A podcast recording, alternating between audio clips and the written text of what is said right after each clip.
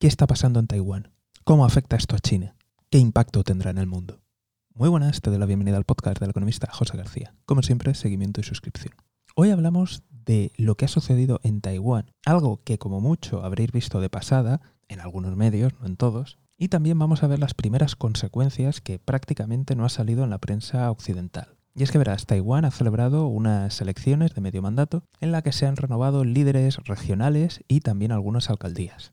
Y esto ha supuesto un gran varapalo para el DPP, que es el partido que está gobernando ahora mismo, el cual digamos que es el más beligerante contra Pekín. Tal ha sido la derrota que la actual presidenta del país y líder de su partido ha dimitido como presidenta del partido. Repito, ha dimitido como presidenta del partido, no como presidenta del país. ¿Y qué sabemos del partido que ha ganado? Este es el KMT y sobre todo es famoso por querer aumentar las relaciones comerciales con la China continental.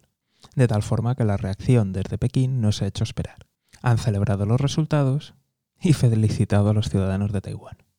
También es posible que los ciudadanos de Taiwán hayan votado en clave local y regional, además de que el partido ganador ahora mismo en estas elecciones, el KMT, y que supuestamente algunas personas lo ven más próximo a Pekín, ha ido cambiando la posición después de lo que ha sucedido en Hong Kong.